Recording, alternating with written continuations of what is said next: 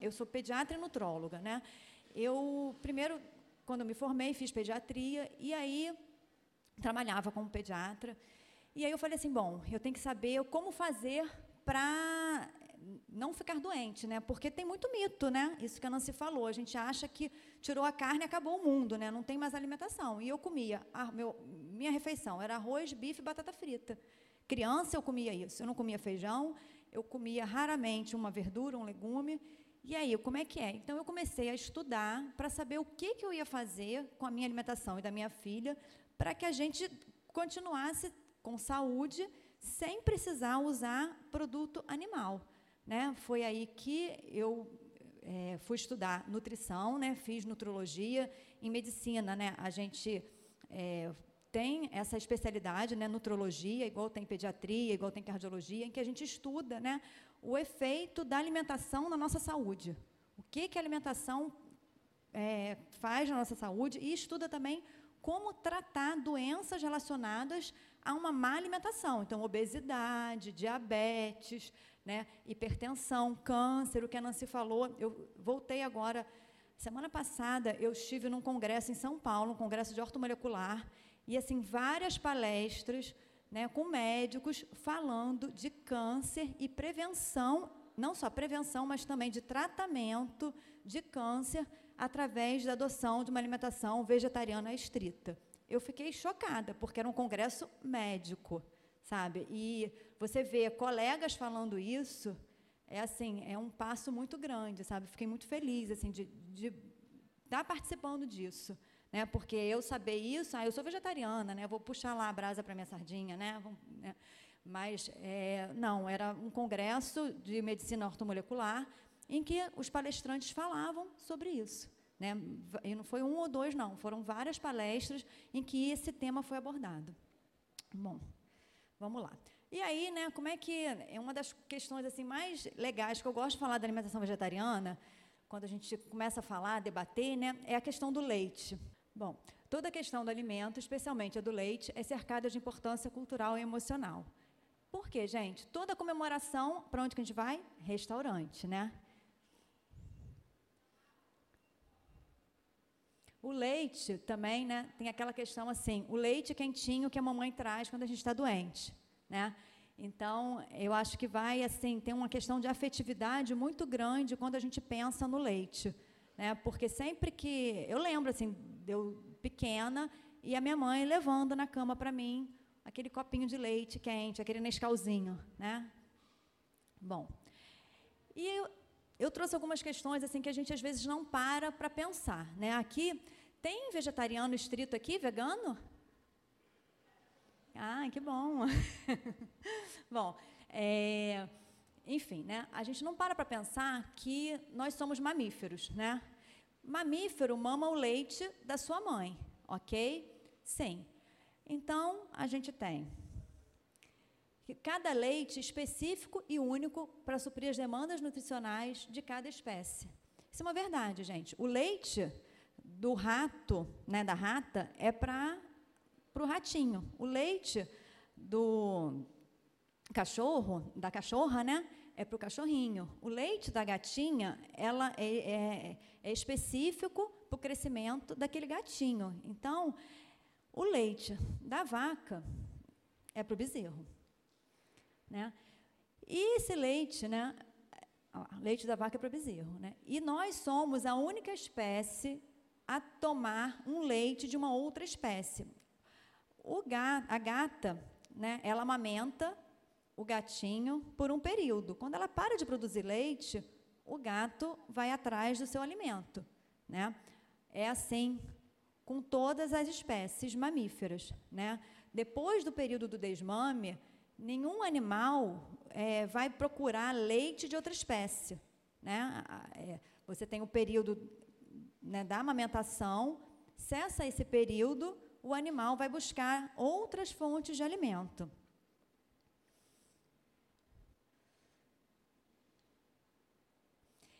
A Nancy falou isso, eu vou dar números mais chocantes para vocês, né?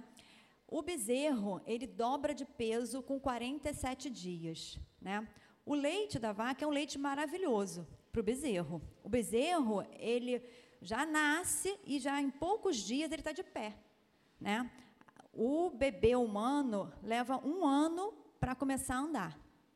É esse leite que faz o bezerro dobrar de peso em 47 dias e chegar a 150 quilos em um ano, é esse mesmo leite que a gente dá para as crianças. Né? Ah, mas é uma fórmula infantil que foi modificada. É leite de vaca, gente.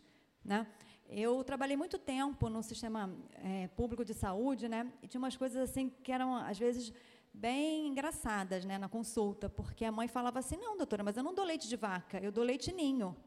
Sim, mas porque é pó, não é leite de vaca?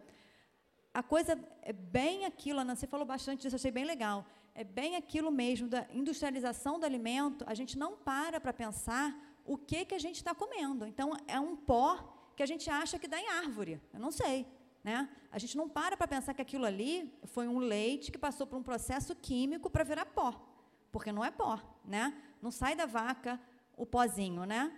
Como é que aquilo se transformou em pó? É, a gente não pensa nisso.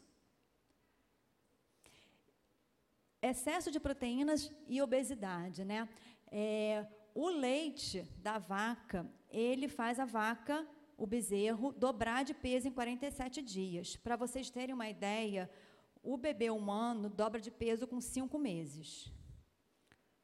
Né? É bem diferente, né? E esse excesso de proteínas está relacionado à obesidade. Isso já foi mais do que provado. Tanto que a gente tem que, para bebê né, menor de um ano, especialmente, tem as fórmulas infantis. Todo pediatra, aí eu posso falar né, de. Né, é, eu tenho 17 anos né, de, de pediatria. É, todo pediatra contraindica leite de vaca integral para criança, mas recomenda a fórmula infantil.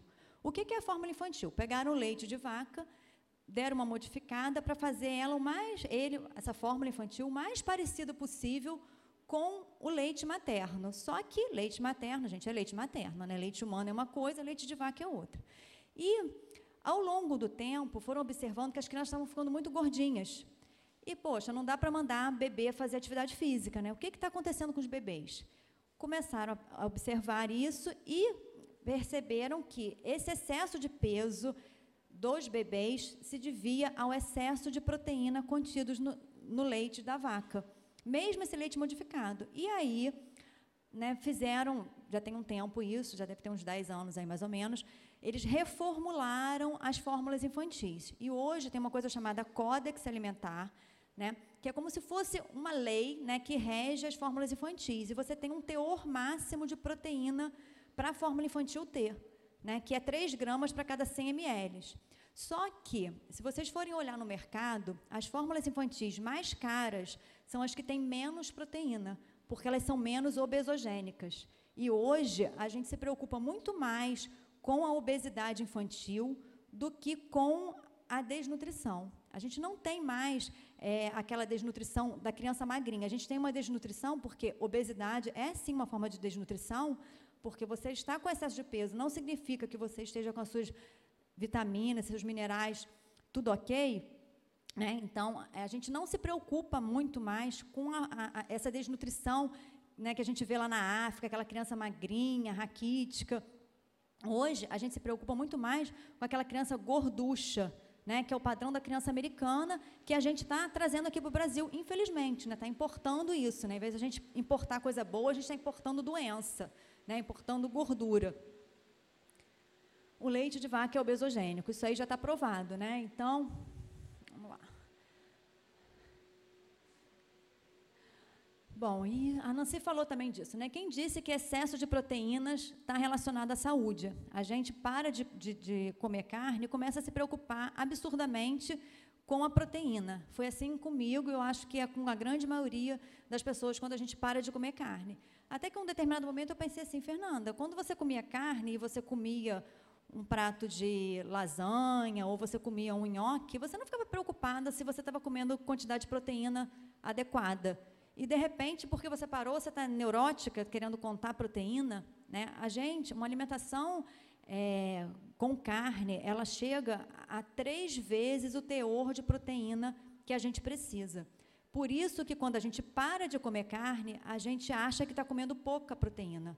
Na verdade, a gente está se adequando à quantidade, né, é, ideal, só que a gente está reduzindo, né? Mas essa redução não significa que a gente está ficando deficiente de proteína.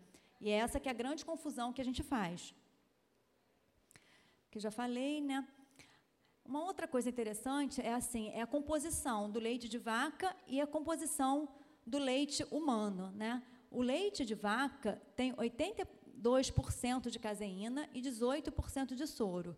O leite humano é exatamente o inverso, 70% de soro e 30% de caseína. A caseína é uma proteína que está relacionada a diversas doenças, diabetes e câncer principalmente. Então, daí já começa, né? A gente tem o hábito do consumo do leite, do queijo. Às vezes é café da manhã. Ah, eu vou comer pão com manteiga, passar, botar duas fatias de queijo e vou tomar um copo de leite. Aí tá. Aí no almoço vai lá, uma lasanha cheia de queijo. Lanche da tarde, pão com queijo e leite com Nescau. E por aí vai, né? E a gente não para para pensar. Né? Aí pede uma massa no jantar, queijo ralado em cima. Né?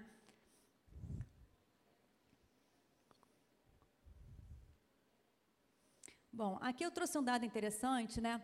Que as vacas, tem dois tipos de vacas. Isso é bem é, engraçado até. A gente tem a vaca A1 e a vaca A2. O que, que é isso, Fernanda? Por que você está falando isso de vaca? Por quê, gente? Porque a vaca A1 seria a vaca que a gente tem aqui no Ocidente. E a vaca A2 é uma vaca que tem alguns países, é, tem na França, na Dinamarca. E o que, que é, qual é a diferença? Né? A diferença é exatamente com relação a essa proteína que eu falei, chamada caseína. A digestão da caseína, nós humanos, a gente não consegue, a gente não tem enzima suficiente para digerir essa caseína, né? E aí, o que, que acontece? Ah, você tomou, e aí? Vai fazer, o que, que acontece no organismo? Né? Bom, chegou lá a caseína, e aí? O organismo tem que dar conta, né? tem que fazer alguma coisa. Essa digestão é, insuficiente, nessa digestão errática, vamos colocar assim, né, é, acaba gerando uma substância que é chamada de beta-caseomorfina 7. Essa beta-caseomorfina 7 é um opioide. Né, como o nome diz, beta-caseomorfina. É morfina mesmo. Tem propriedade sedativa, analgésica. Então, isso explica por que, que a gente não consegue largar o queijo. Né? O queijo, ele é viciante, né?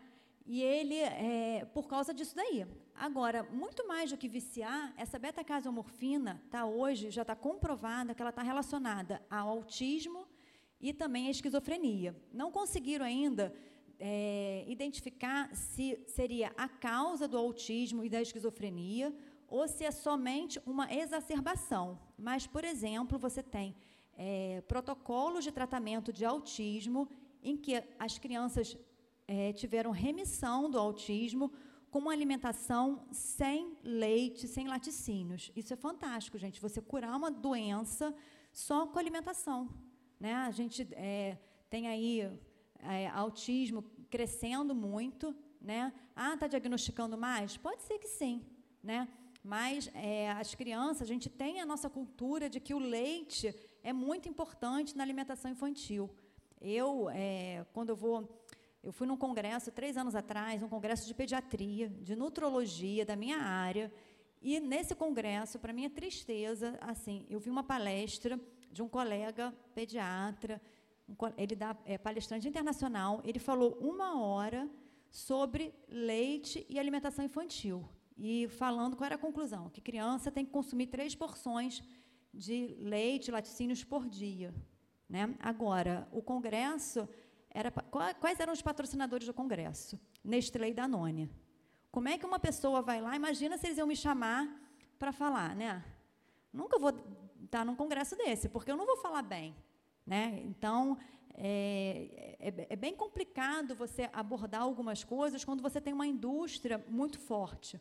Ninguém vai sair, né? A gente tem aí Drauzio Varela falando tome o um copo de leite. Você vai ver lá, lá embaixo assim, assim da, né, do panfletinho, falando da palestra dele, tem lá aquele leite, pira, sei lá das contas, que eu nem, nem, nem, gravei, mas tem um, um, um patrocínio de uma indústria leiteira. Como é que uma, como é que uma indústria leiteira que está patrocinando um congresso, que está patrocinando uma palestra, vai chamar alguém que vai mostrar a realidade? Porque isso que eu estou falando, gente, é só jogar na internet.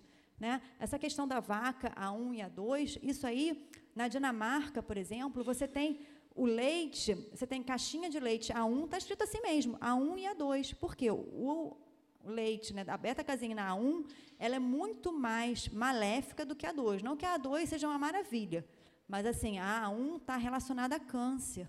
Então, é, isso é fácil de achar, não, assim, não estou tirando isso. Ah, ela está falando isso porque ela é vegetariana. Não é, é só a gente procurar, é só a gente ter boa vontade de olhar na internet. E aí, né, voltando a falar do queijo, tem que, quanto mais sólido é o alimento, né, é, é com, né, o leite, né, com o queijo, quanto mais durinho é o nosso queijo, mais beta-casomorfina 7 ele vai ter. Então, quanto mais durinho o queijo, mais vicia. Né? Tem o requeijão, que é molinho, e tem né, os outros queijos mais durinhos.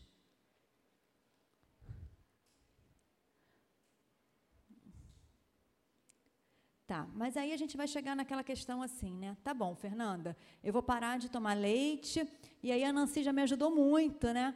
Porque ela falou aí do, da questão do cálcio, né? Vem a, a, a primeira pergunta sempre que surge quando eu falo para alguém né, que leite é veneno, porque leite é veneno, gente. É igual você dá, né, dando é, veneno para criança. Pega lá só da cáustica e dá, você está dando né, um alimento que é altamente perigoso, altamente maléfico. E a gente alimenta nossas crianças.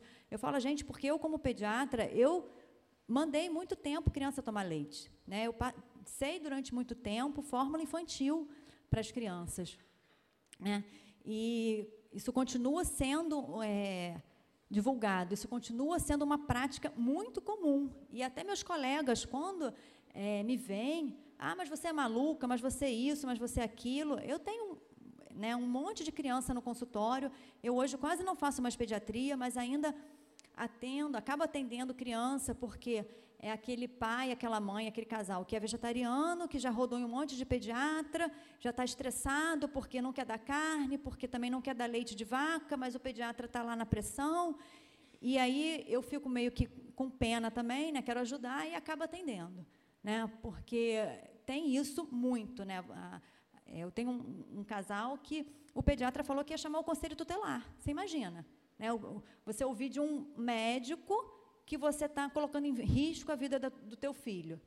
Né? Parece piada, né? Da mandar, fala assim, ó, manda ele estudar. Às vezes eu mando, sabe? Às vezes eu, eu, eu sou, se me pega num dia assim ruim, estou meio mal-humorada, eu falo, olha, manda estudar, sabe? Porque a pessoa, né? Ela desconhece, é uma ignorância e ainda fala coisa errada, né? Porque assim, eu acho que se a gente não sabe, eu pelo menos faço isso. Ah, eu não sei isso. Eu vou falar, olha, procura alguém que saiba, né?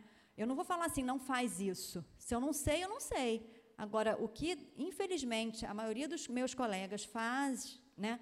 É assim, eu não sei, mas eu não posso falar que eu não sei porque eu sou médico, né? médico tem aquela coisa assim meio Deus, né? Sou dono da verdade. Aí fala mal. Ah, não, mas isso é um absurdo você não tomar, não dar leite para seu filho, é um absurdo você não dar carne. Como que a criança precisa três por estar tá aqui, ó, está escrito aqui no guia alimentar infantil, né? A Sociedade Brasileira de Pediatria tem um guia de alimentação, está escrito lá três porções ou mais de leite para criança. Né? E aí, faz o quê? Eu preciso de cálcio para ter ossos fortes. É, é o que a gente escuta, né? Será? A Nancy já mostrou para a gente que não, né? Bom, aqui são alguns dados interessantes também. O leite humano tem 300 miligramas de cálcio por litro e o leite de vaca 1.200 miligramas por litro. Caramba, né? Quatro vezes mais. Gente, será que o bebê fica fraco porque não consome leite de vaca? Será que o bebê fica com o ossinho lá quebrando? Né?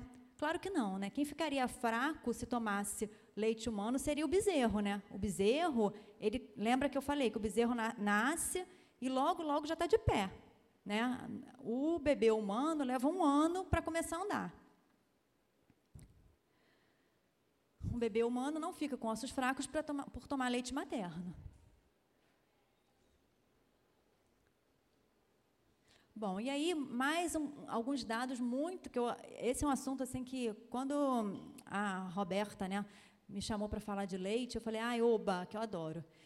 E aí tem umas questões muito interessantes com relação ao cálcio e ao leite, né? Por quê? Porque os países que mais consomem cálcio são os países que mais têm osteoporose e fratura de quadril. Fratura de quadril é um indicativo de osteoporose, né? De deficiência óssea, de perda de massa óssea. Né? E aí surge essa coisa que a gente chama de paradoxo do cálcio. Ué, Fernanda, como é que é isso? Consome cálcio para caramba e tem deficiência de cálcio? Como é que é isso? Né? E aí, hoje, a gente sabe que muito mais importante para a saúde óssea do que quanto de cálcio a gente ingere é quanto de cálcio que a gente consegue manter no osso. E a gente tem que, quando a gente tem uma alimentação que é rica em alimento processado, uma alimentação que é rica em carnes vermelhas, rica em proteína animal, essa alimentação acidifica o sangue e para equilibrar essa acidez, a gente vai precisar de um tampão. Né? Tampão é uma substância que vai lá e vai quebrar essa acidez. O principal mineral tampão do nosso organismo é exatamente o cálcio. E onde que está o cálcio armazenado no nosso organismo? Nos ossos. Então, a gente vai, pega o cálcio do osso, exatamente para equilibrar essa acidez provocada por uma alimentação errada. Então a gente fica sempre correndo atrás do prejuízo, né? Quer dizer, a gente come mal, aí a gente vai ter que tomar suplemento de cálcio porque a gente está tirando cálcio do osso. Então, para a gente não tirar o cálcio do osso, vamos tomar cálcio, que aí a gente deixa o cálcio lá, né? E tome vitamina, né? O mito, né? Que a gente muito ouve, né? Todo mundo fala que o cálcio, ah, mas o cálcio do leite é o cálcio que é mais bem absorvido. Se eu não tomar leite, esse cálcio não vai ser absorvido. Mentira, gente. O cálcio do leite, a Nancy mostrou aqui, né? Eu estou trazendo mesma, ó, mesma relação, nem combinei com a Nancy nada. 32% do cálcio do leite é absorvido. E o cálcio dos vegetais chega a 64% de absorção, é o dobro. Então, parar de falar que tem que tomar leite por causa do cálcio. Tá? O, a saúde óssea, eu vou falar bastante disso aqui agora, né, ela não depende somente né, da, é, do cálcio. A saúde óssea, ela depende de atividade física, depende de magnésio, depende de vitamina K, depende de vitamina D. A gente tem que, se a gente tiver deficiência de vitamina D, somente 15% do cálcio é absorvido. Então, não adianta lá eu tomar um grama de cálcio por dia se a minha vitamina D está baixa. Né? E deficiência de vitamina D, eu pego em mais de 90% dos pacientes no consultório. Por quê? Porque a gente não toma mais sol, porque falaram para a gente que sol dá câncer, então, quando a gente toma sol, é entupido de protetor solar, né? a gente passa a maior parte do tempo dentro de salas fechadas, e quando a gente vai à praia no final de semana, é cheio de protetor solar. E aí, vitamina D no pé, eu pego vitamina D baixa até de criança. Né? Que antigamente tinha assim, ah, vamos tomar um solzinho para pegar né, um solzinho que faz bem para a pele, faz bem para os ossos. Hoje não tem mais isso, porque a criança vai tomar um solzinho e a mãe taca protetor solar com medo de câncer de pele. Além disso, né, o leite de vaca, falando da absorção né, do cálcio, o leite de vaca ele é pobre em magnésio e vitamina K a gente, para ter uma boa absorção do cálcio, para a gente ter uma saúde óssea boa, a gente precisa de cálcio, a gente precisa de magnésio, a gente precisa de vitamina D, a gente precisa de vitamina K, a gente precisa de atividade física. O melhor estímulo para o osso é a atividade física. Para fazer o osso ficar forte, para o osso crescer, a gente precisa se exercitar. E a gente está cada vez mais sedentário porque tudo é no controle remoto. A gente vai de carro, a gente não anda, a gente não sobe escada, a gente usa elevador. E isso vai deixando o nosso osso fraco. E aí vão falar para a gente assim: toma leite, mas isso é porque você precisa de tomar leite. Né? Eu pego muito paciente no consultório que fala para mim assim: ah, doutora, mas o médico vem lá o exame lá, densitometria, né, com osteoporose e tal. Ah, ele falou que eu tenho que tomar pelo menos três copos de leite por dia. Eu vou trazer um dado aqui com relação a isso que vocês vão ficar chocados. E aí, o leite de vaca, ele é pobre em magnésio e vitamina K. Então, como é que o cálcio vai ser absorvido? O cálcio, ó, o magnésio é necessário a fixação do cálcio no osso. O cálcio, para ficar no osso, precisa do magnésio. Se eu não tenho magnésio, o cálcio não, não se fixa no osso.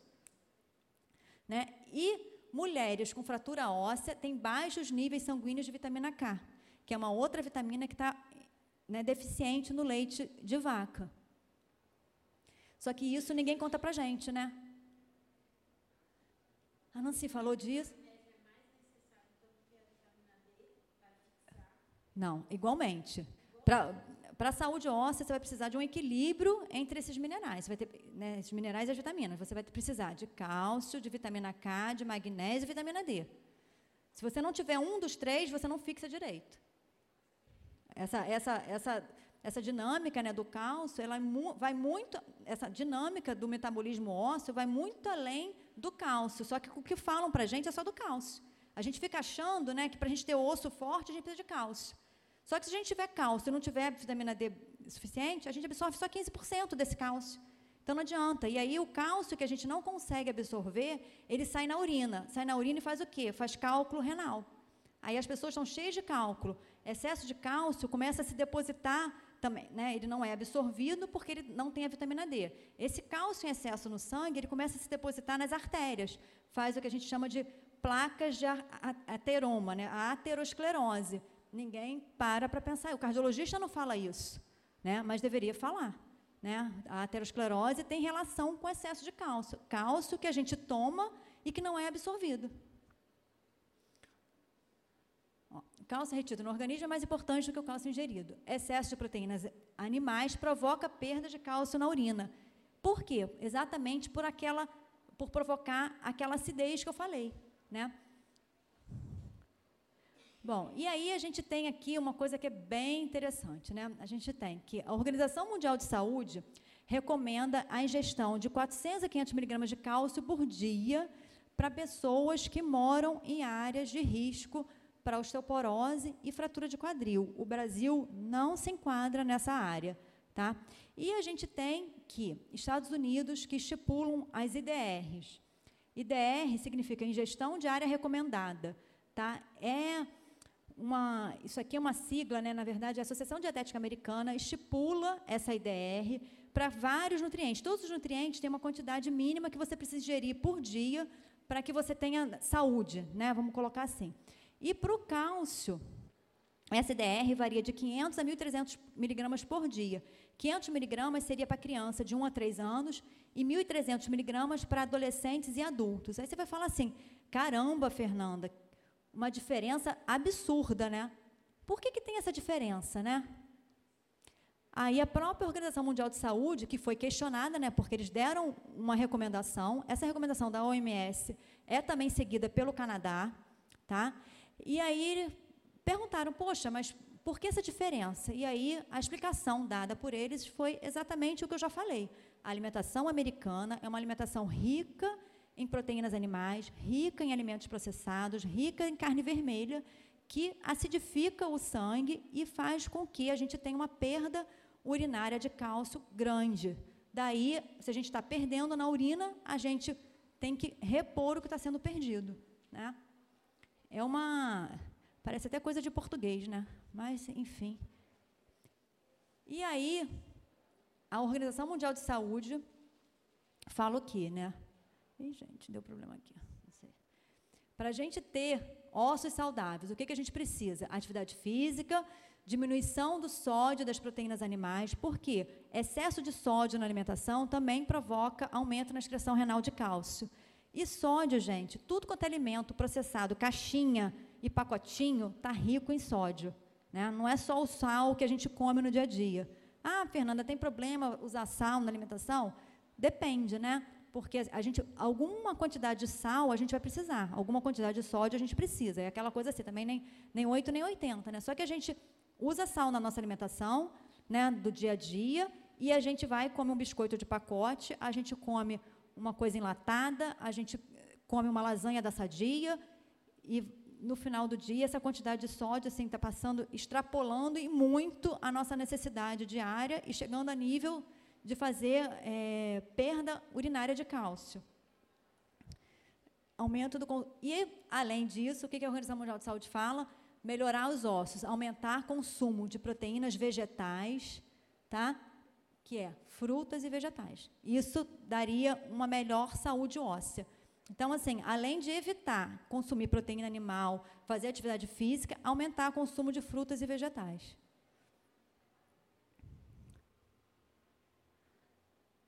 Um outro dado aqui para vocês terem ideia: para cada grama de proteína digerida, o corpo expele 1,5 miligrama de cálcio. Proteína animal aqui, tá, gente? E aí vocês podem fazer a conta, né? Assim, se você come aí, né? Toma leite, come né, queijo no café da manhã, depois come aquele bifão no almoço, depois no jantar idem, né? Quanto de cálcio que a gente não está eliminando, e daí a necessidade. Já estou terminando. Dietas, uma outra, isso aqui eu achei fantástico, né? Porque agora está muito na moda das dietas low carb, né? Agora tudo, né? Ah, não, porque o, o problema, o vilão da história agora é o carboidrato, né? O carboidrato. E aí a gente tem que dietas pobres, isso aqui é, né, não, não, sou eu, Fernanda, que estou falando, são estudos que estão mostrando, né? Dietas pobres em carboidratos e ricas em carnes, peixes, laticínios e ovos acidificam o sangue. E aí, a mesma coisa que eu já falei, né? A gente, você vê que eu estou falando, eu estou dando volta em círculos, né? Estou sempre voltando no mesmo ponto, né? Você tem a pessoa consome pouco carboidrato porque quer ficar fitness, né? Ela quer ficar magrinha, então não. O problema é o carboidrato.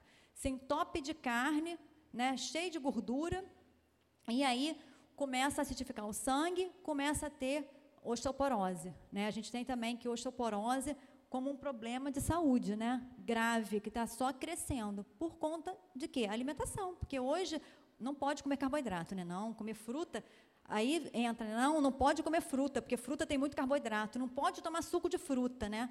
Eu fico assim chocada, né? No consultório, porque as mães vêm assim, doutora, eu não posso mais dar suco de fruta para o meu bebê, né? Aí eu falo assim, tá, então você vai dar o quê? Porque não vai dar o, Eu sempre falo assim, criança, quando a gente deixa de dar uma coisa, né, quando a gente dá uma coisa, a gente dá um alimento, a gente está deixando de dar outro. Porque a criança não consegue absorver, é, o estômago é muito pequenininho, então não consegue uma quantidade, é, comer muita quantidade de coisas. Né? Então tá bom, eu estou deixando de dar um suco de fruta, e aí eu vou dar o quê? Você vai dar água? Se você vai dar água, pô, bato palma, parabéns, é isso. Ok. Só que não, ela vai deixar de dar o suco de fruta, ela vai dar o refrigerante, ela vai comprar aquele suco de caixinha. E aí, o que, que é melhor? Né? Não estou aqui para defender suco de fruta, mas eu acho que tem um modismo que a gente tem que parar para pensar, sabe? Porque a gente segue muito é, a onda, né? A gente vai no fluxo das coisas. E aí, ah, não pode mais dar suco de fruta. Mesma coisa com relação à fruta. Não pode comer fruta. Fruta tem muito carboidrato, né? Então eu vou engordar. O que, é melhor? Você comer, né? É, é, 100 gramas de fruta ou você comer um bife cheio de gordura saturada, cheio de. Ah, não, mas eu como filé mignon. Gente, mas qualquer carne né, tem muita gordura, ainda que você não veja ela ali claramente. Né? Estudos mostram que a suplementação de cálcio não impede a perda de massa óssea, nem melhora a saúde óssea. Tá? Isso aí é um dado também muito interessante. Tá? Por quê? Porque foram observar, né, assim, tá bom, vamos ver como é que é com quem come, consome cálcio. Né? E aí chegaram num limite de 600 miligramas por dia. Né, para as pessoas que precisam realmente repor, que não conseguem, porque quando eu falo assim, 600 miligramas de cálcio, eu consigo isso facilmente com alimentação, sem leite, sem laticínio, né? Só consumindo, vocês viram ali, a Nancy mostrou, né, as fontes de cálcio, né? Consumindo couve, consumindo feijão, eu vou chegar nessa quantidade que eu preciso, né? Principalmente se eu não estiver perdendo na urina. Porque o problema maior é que a gente tem uma alimentação que faz com que a gente perca muita quantidade de cálcio. E aí a gente acaba precisando de mais cálcio.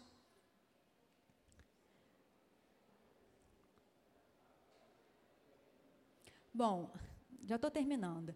É, um outro problema do leite né, seria a lactose. Eu sempre deixo a lactose assim, para o fim, né, porque eu acho que é o dos problemas o menor sabe? Eu não, nem costumo dar muita atenção assim, mas vale a pena a gente falar, né? A lactose é o açúcar contido no leite, né? E nós humanos paramos de produzir a lactase. A lactase é a enzima responsável pela digestão da lactose. Por volta dos quatro anos, a gente para de produzir lactase. Tá? Apenas 30% dos humanos continuam produzindo lactase após os quatro anos de idade. Né? Então, a gente vê todo mundo reclamando de azia, todo mundo reclamando de gases, ah, minha barriga fica estufada, parece que eu comi um boi. ah, eu estou soltando muitos gases, eu estou com refluxo, né? A gente vê que a quantidade de omeprazol que é vendido na farmácia é absurda, né? Eu, assim, pacientes que eu atendo no consultório, dificilmente, quando não são vegetarianos, né? Porque eu não atendo só vegetarianos. Ele, é muito difícil pegar alguém que não consuma omeprazol, né?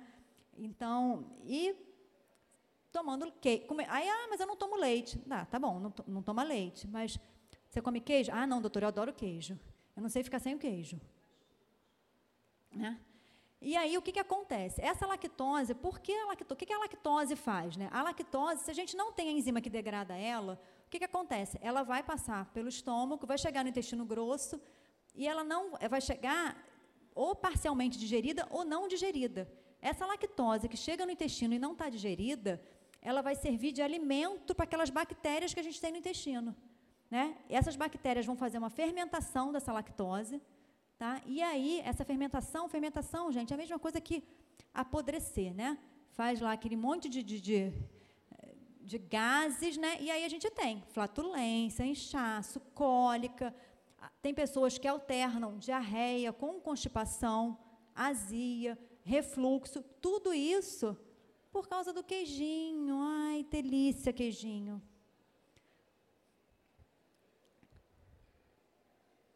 Bom, aí falando também de doença, eu gosto de falar de doença porque impressiona mais, a gente se preocupa mais é, quando toca com a gente. Né? A vaca, tudo bem, a vaca lá está com machite, a vaca está sofrendo, o bezerro fica sem tomar o leite, mas aí quando a gente fala de doença, ah, não, doença não, doença não quero ficar doente, não. O leite de vaca, ele tem o que a gente chama de IGF-1, né, que é o hormônio de crescimento bovino. E isso já está mais do que provado, tem diversos estudos mostrando que IGF-1 está relacionado a câncer de mama e câncer de próstata.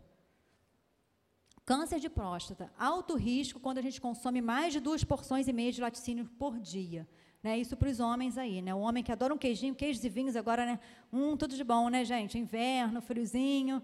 Bom, e câncer de mama, gente? Câncer de mama é mais assustador ainda meia porção por dia aumenta consideravelmente o risco de câncer de mama. E eu fico chocada que eu pego paciente que já teve câncer de mama, que já fez mastectomia e o que que o oncologista falou para ela? Nada. Ah, doutor, eu perguntei, como é que e agora, doutor, o que, que eu faço? Agora vida normal, aproveita, curte tudo, vida nova. Tá, vida nova continua consumindo queijo, leite, laticínios, e dali a cinco anos tem uma recidiva do câncer. Por que será? Câncer de ovário. Um copo de leite por dia aumenta o risco em 73%. A lactose, quando ela é digerida, ela faz glicose e galactose. A galactose é extremamente tóxica para o ovário. Ninguém fala isso, né?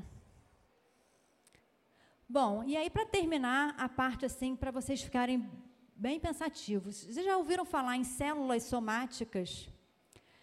Bom, as vacas sadias, né, as vacas leiteiras sadias, o que, que são vacas leiteiras sadias? Que não tem mastite, tá? não tem aquela inflamação na mama. Elas têm 20 mil a 50 mil células somáticas por ml de leite. Tá? Eu já vou falar o que, que são células somáticas. Esse dado, gente, é um dado da Embrapa, tá? Eu tirei isso, está fresquinho, essa semana eu peguei esse dado, pra, pra, exatamente para essa palestra. E as vacas com mastite, o leite considerado ruim, assim, ah, esse leite não serve para consumo, né? Esse leite está ruim porque a vaca está com mastite. Acima de 250 mil células por ml. Tá bom, Fernanda, mas entre 50 mil e 250 mil, o que, que acontece? O que, que acontece é que o leite está liberado. Tá? O leite ele só não, não pode ir para consumo se a vaca tiver com mastite, acima de 250 mil.